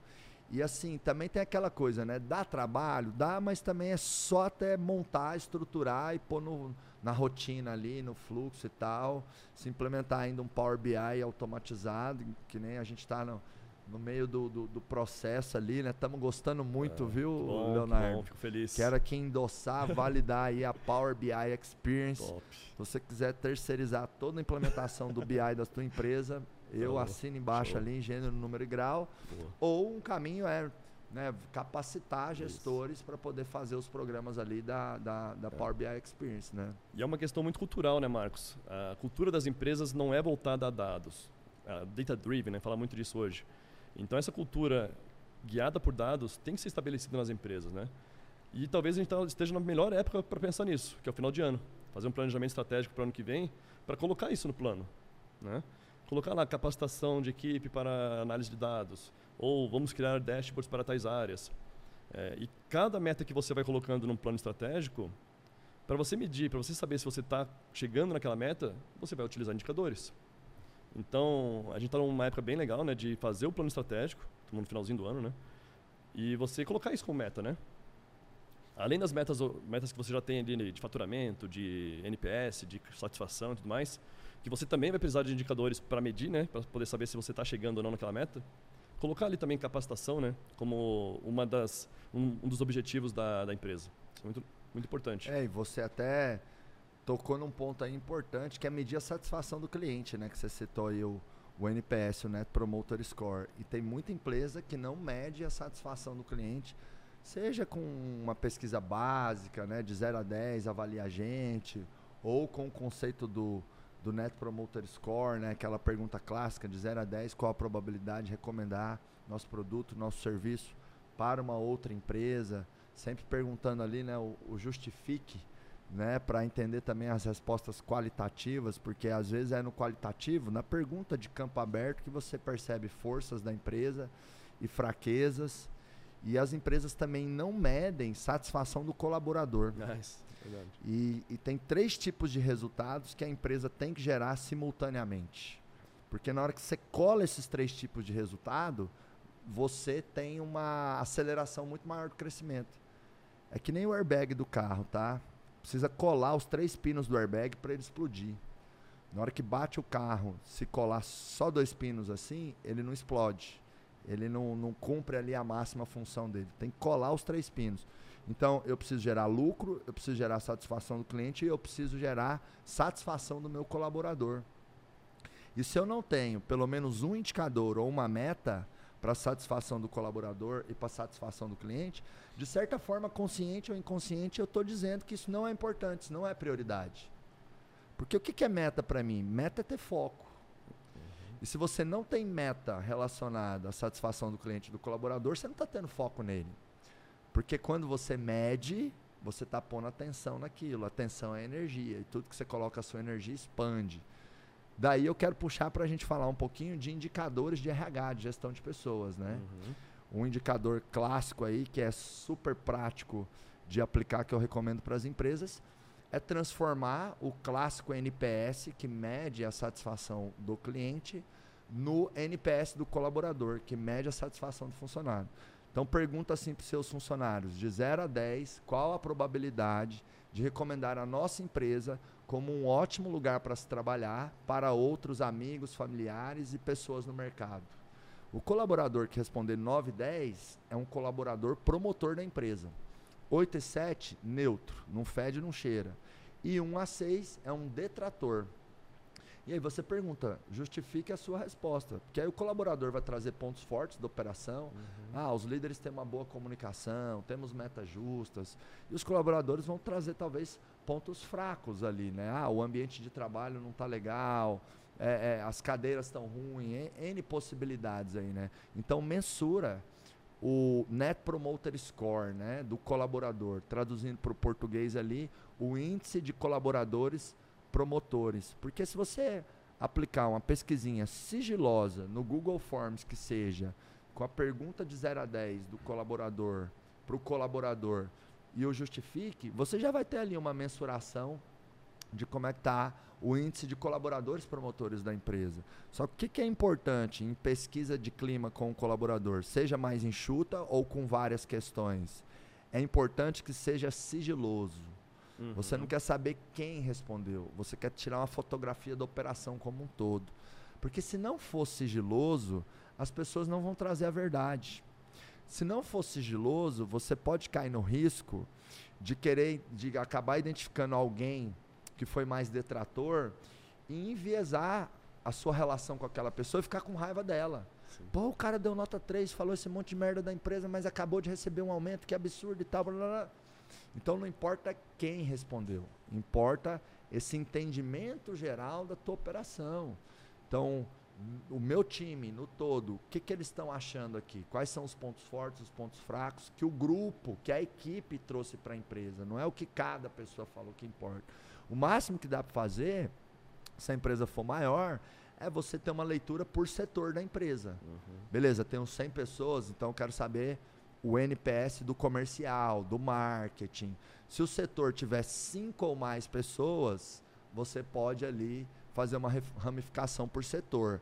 Aí talvez você vai colocar lá na pesquisa, né? Escolha aqui o seu setor. E a pessoa escolhe o setor. Uhum. Agora, se o setor tem menos de cinco pessoas, eu recomendo agrupar setores. Então talvez eu tenha lá RH com uma pessoa, TI com duas, é, compras com uma, e, e jurídico com mais, com mais duas. Estou pondo aleatório aqui. A soma dessas áreas dá oito pessoas. Então, lá na lista suspensa, você vai perguntar qual setor você é. Aí tem uma linha que vai estar tá lá, compras, barra TI, barra tal, barra tal, barra tal. Que aí você vai ter uma leitura daqueles setores juntos. Porque se o setor tem pouca gente, Aí você meio que identifica individualmente ali. Ah, tem duas pessoas no TI. Eu estou vendo as respostas só do TI, fica fácil. Enviesou, né? Então, aplique uma pesquisa de clima, né? Tem que ter indicador orientado a lucro, orientado à satisfação do cliente e orientado à satisfação do colaborador. Vocês já fizeram uns dashes lá relacionados a RH? Que, que, que indicador você gosta de RH, gestão de pessoas? Gestão de pessoas não muito. Ah, bom indicador para a gente botar na nossa empresa. Legal, fica a ideia aqui. É, aprendi, aprendi aqui sobre o indicador de NPS para colaborador. Mais, mais voltado à quantidade, por exemplo, de funcionários, o headcount, Boa. É, turnover, Boa. absenteísmo, para saber se a pessoa está faltando muito, está com muito atestado médico. Empresas grandes sofrem muito com isso, né? É, horas extras também é muito importante. Então são indicadores bem tradicionais né, do RH para você saber se você está com, com é, uma variação muito grande de pessoas, né, de quantidade de pessoas, que é o turnover, né? Rotatividade. rotatividade, é, perfeito. É, se você também está pagando muitas horas extras para os colaboradores e se tem muitos colaboradores faltando, seja via atestado, seja via férias, ah, férias no caso é obrigatório, não, não depende, tem empresas que contam, tem empresas que não contam com absenteísmo, né? Mas a questão de, de atestado é muito comum em grandes empresas, né? E você tem que identificar ali quais são os setores que mais tem pessoas faltando. Então, que você está gastando a mais, né? Perdendo dinheiro ali à toa. Então, esses indicadores são muito importantes, tá? Básico ali de é, gestão realmente de pessoas relacionado à quantidade e de valores financeiros. Legal. Agora, de, de bem-estar, confesso que nunca fizemos. Bem-estar é legal. Algum de bem-estar, de, de, gestão realmente mais voltada à pessoa mesmo, né? É, bem interessante isso de NPS, bem é, legal. É, tem N perguntas que podem ser, ser criadas ali, né? Como é, o colaborador dá um feedback para a liderança, né? O quanto hoje o seu gestor barra líder é. imediato faz um bom trabalho né, como o seu superior imediato, né? uhum. né? Pegar uma nota ali de 1 a 5 ou 1 a 10 e ver o, qual foi a nota média dos gestores. Então esse esse esse esse você quantificar esse qualitativo, né, do tão quanto a liderança está indo bem, a empresa também está tendo um bom ambiente de trabalho, é importante para que você tenha uma ótima empresa para se trabalhar. Né? Uhum. Isso faz, faz, faz muita diferença. Perfeito. Número relacionado a pessoas que eu gosto. Hum. Eu gosto de dividir a quantidade de colaboradores por 10. Então, se eu tenho 100 colaboradores dividido por 10, é 10. Isso geralmente é o número mínimo necessário de líderes táticos na empresa. Hum. Então, uma vez por ano eu gosto de ver isso, entendeu? Que nem agora, a gente está chegando a umas 107 pessoas. Dividido por 10, vai lá, 10,7. Então, a gente precisa ter no mínimo 10 líderes táticos. E o líder tático não inclui aí os sócios, diretores, quem está numa posição mais estratégica. Porque tem muita empresa, Léo, que tem o que eu chamo de buraco tático. Então a empresa tem 30 funcionários, mas só tem, tem dois sócios e tem lá mais dois gerentes. Os gerentes que estão no tático ali. Então 30 dividido por 10 tinha que ter no mínimo 3, que 4. Né? Porque essa divisão por 10 é o mínimo que a empresa tem que ter. É claro que isso é muito contextual e situacional. Não deve se usar essa lógica por área. Ah, então se eu tenho 10 no financeiro, eu preciso, só quando eu tiver 10 no financeiro que eu vou ter que ter um gerente. Não, às vezes com 3, 4 eu já vou ter. Porque pessoas precisam de pessoas para performar. Então eu tenho que ter um, alguém ali, supervisor, coordenador ou gestor, acompanhando essas 3, 4, 5, 6, 7 pessoas no financeiro. Uhum. Mas no todo da operação dá para fazer esse check, essa verificação se tem buraco tático, dividindo a quantidade de colaboradores por 10 e entendendo se a quantidade de líderes táticos está no mínimo ali uhum. esse número que é o total de colaboradores dividido por 10, né? Outro indicador que eu gosto muito em relação à gestão de pessoas, a gente comentou aqui, é o ROI da folha de pagamento. Então é o seguinte, quanto que eu gastei de folha e quanto de lucro que eu tive para entender cada real de folha que eu estou tendo, o quanto que eu estou tendo de lucro. Também gosto de ver ali o percentual de crescimento de colaboradores no semestre ou no ano, para entender ali o quanto cresceu o time, porque isso traz vários alertas, se os líderes estão sobrecarregados ou não, se você está correndo um risco ali de, de perder a tua cultura, os teus padrões. Porque quando em um ano uma equipe aumenta mais de 50%, é muita gente nova que foi carregada na operação no último ano. Então, isso exige uma atenção dos líderes e da empresa em relação a treinamento, aculturamento uhum. e acompanhamento ali desses, desses colaboradores. No processo seletivo também tem indicador que ah, eu gosto, que é o tempo médio entre a abertura e a contratação do colaborador. Qual que é um tempo médio ideal, na tua opinião? Ah, isso varia muito de cargo para cargo. Hoje, a gente está com mais ou menos uns 30 dias aqui no Grupo Acelerador, uhum. para todos os cargos. Uhum. Porque eu tenho que ter essa ponderação. A gente olha o tempo médio, só que é, é, é, é tem cargo ali, até na, na, na, requisição de vaga, algumas áreas de RH pedem ali, né? Ah, quanto tempo você espera esse colaborador? Só que na hora que chega a requisição do gestor, o RH, quando vê que o gestor botou um tempo baixo demais, ele devolve e fala: Ó, oh, nós temos que negociar isso aqui, porque uhum. esse prazo está baixo. É que nem abrir um job lá para o marketing, abrir, pedir um, uma tarefa lá para minha equipe de marketing. Aí o gerente comercial, não, eu quero para amanhã, mas o negócio precisa de um mês, não tem, não tem jeito, né? Sim. Mas eu, eu acho que essa realidade que a gente tem hoje de 30 dias em média, da abertura à contratação efetiva, eu acho que é um bom número. Uhum. Porque o processo seletivo, você tem que ter velocidade, mas você não pode ter pressa, né? É. Se você se você tiver pressa, você vai abaixar muito a régua, o, né? a régua, os critérios, as etapas, os testes que uhum. são necessários. E a gente tem um certo rigor assim para contratar, uhum. sabe? A gente tem bastante demanda, bastante tarefa.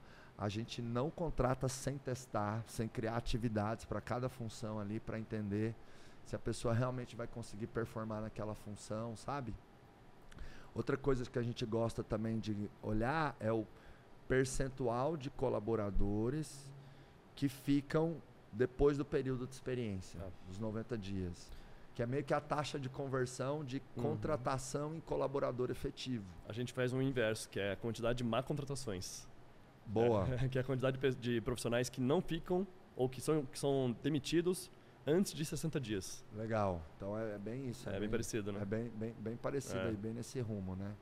É, então, porque é importante, né? Conforme a empresa vai crescendo, tendo ali os indicadores por, por, por, por, por setor, né? Uhum. Tem alguma área que você quer trazer para que a gente não comentou aqui Falamos do ainda? financeiro, falamos do... Financeiro, logística, RH, comercial, Ah, eu acho que foram os principais, é, né? alguma coisa de compras. Compras é legal também. Compras é, é algo complexo, né?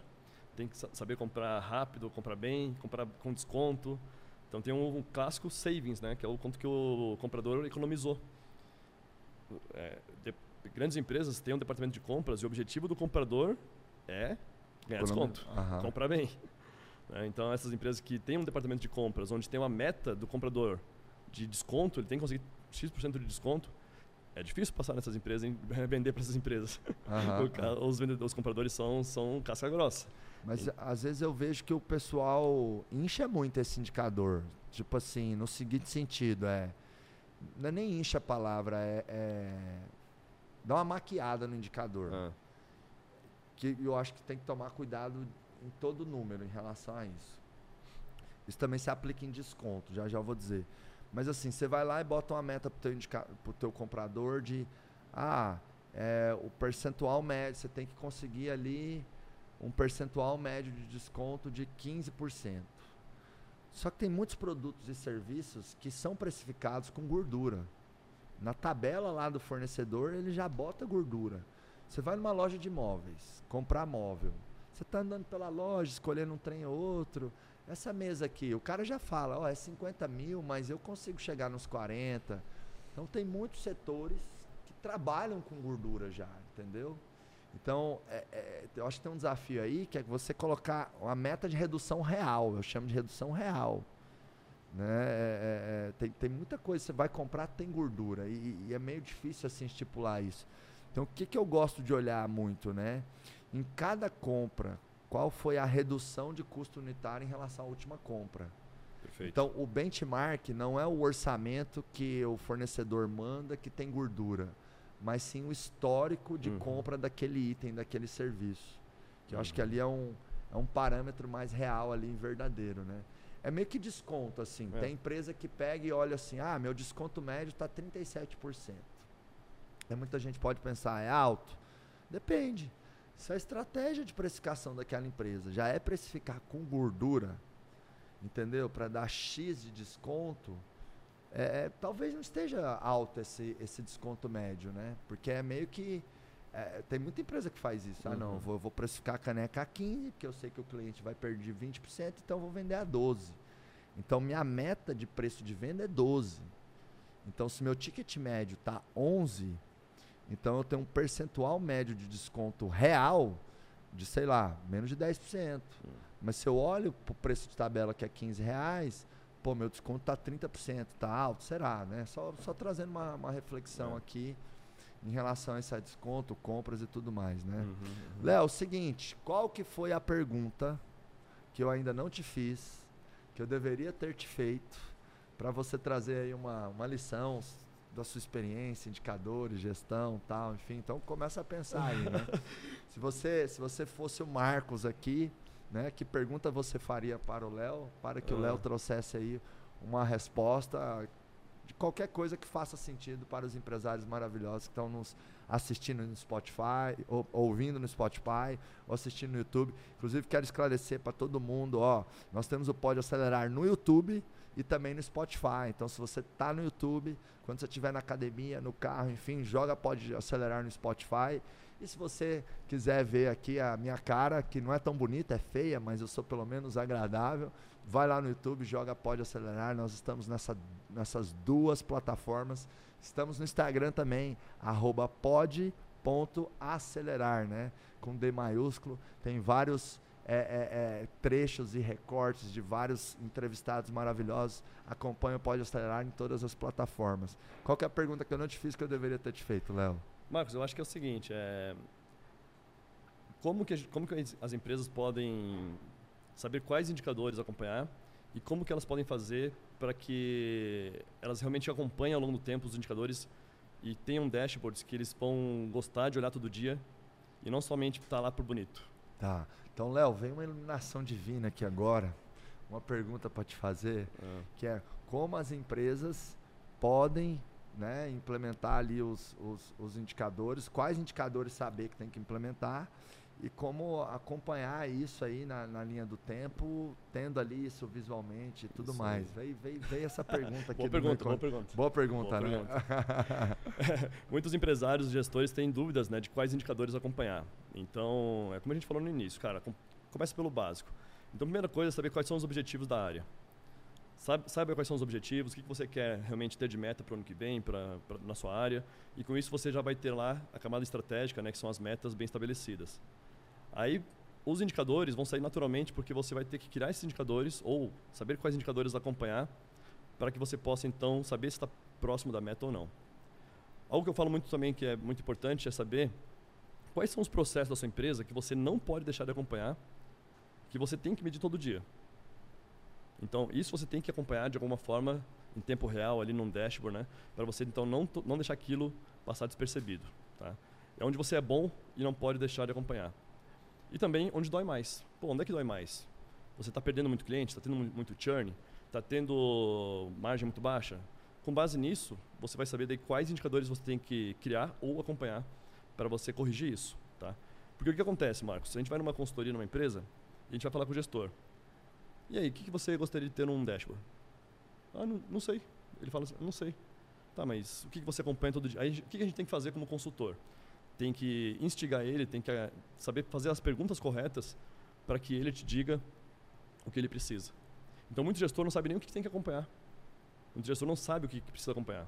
Então, a gente ajuda eles também a entender quais são os indicadores principais para ele, porque a gente traz clareza através das perguntas. A gente faz as perguntas de uma forma, uma forma claro, estratégica para que ele responda para a gente e a gente consiga botar no papel. Ah, então você precisa desse indicador, daquele indicador, você vai acompanhar isso ao longo do tempo, você vai quebrar isso aqui para o produto, vai construir uma curva ABC. Tá? Então, nosso papel também é dar essa clareza para o gestor, né? para ele entender quais são os indicadores que ele precisa. Então, muitas vezes ele não, não sabe, simplesmente não sabe. Então, isso é um ponto muito importante. A gente saber, a gente tem essa, essa experiência né, de saber perguntar para o gestor e fazer ele entender o cenário dele, dar clareza para ele. Aí outro ponto importante, que é a sua segunda pergunta, a sua segunda parte da pergunta, que foi muito boa, que é como é que ele pode acompanhar isso ao longo do tempo. Aí o que acontece? Quando a gente entrega um projeto, pô, a gente faz um baita evento de entrega e tudo mais, né? E eles adoram. Se, só que se a gente simplesmente jogar para ele o dashboard e não acompanhar ao longo do tempo, não, não trazer algum tipo de feedback ou de interação com ele, a chance dele voltar para o modo antigo é muito grande. Ou seja, o trabalho vai ser desperdiçado. O trabalho ali que foi todo construído, levou um tempão, custou dinheiro, claro, para fazer isso, né? Tempo. Se a gente não der um tipo de suporte, um tipo de treinamento para ele, capacitação e um plano pós-entrega para ele acompanhar, aquilo vai morrer, porque é muito mais fácil ele voltar com o que era antes.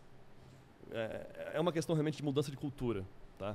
Com, com, começar a acompanhar números, começar a acompanhar indicadores, vai envolver mudança de cultura, mudança de mentalidade, que é o que é mais difícil, né? É você fazer o dashboard ali, é, digamos, claro, tem seus, tem seus desafios, né? Mas fazer ele usar no dia a dia, para tomar decisões com base naquilo, é aí que está o grande desafio. Então, eu diria, é, saber identificar os indicadores, né? a gente faz as perguntas corretas para ele saber identificar, ter clareza, e depois, como é que a gente pode, então, ajudar ele a dar continuidade né? e a querer analisar o dado, querer olhar todo dia o dashboard, ter orgulho, né? Pô, vou pegar o celular aqui de manhã, vou olhar os números no celular, e isso vai me ajudar para eu ter um dia melhor. É um desafio grande, tá? É um desafio grande de essa adoção, a adoção da solução é um, é um grande desafio. Perfeito. E realmente é muito comum empresários e gestores, ah, mas o que, que eu tenho que medir? Eu faço uma metáfora que é assim, né?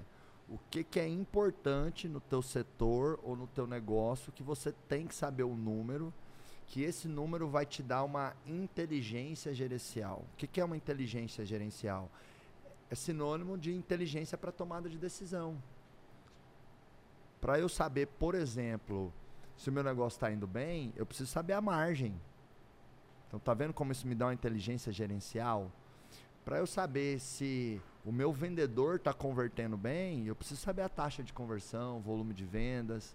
Então, quando a gente vai pensando essas coisas óbvias que nós precisamos medir, a gente naturalmente vai estruturando ali a cesta de indicadores da empresa, da área e tudo mais, para que a gente possa, né, no médio e longo prazo, ter uma robustez cada vez maior ali de números e indicadores.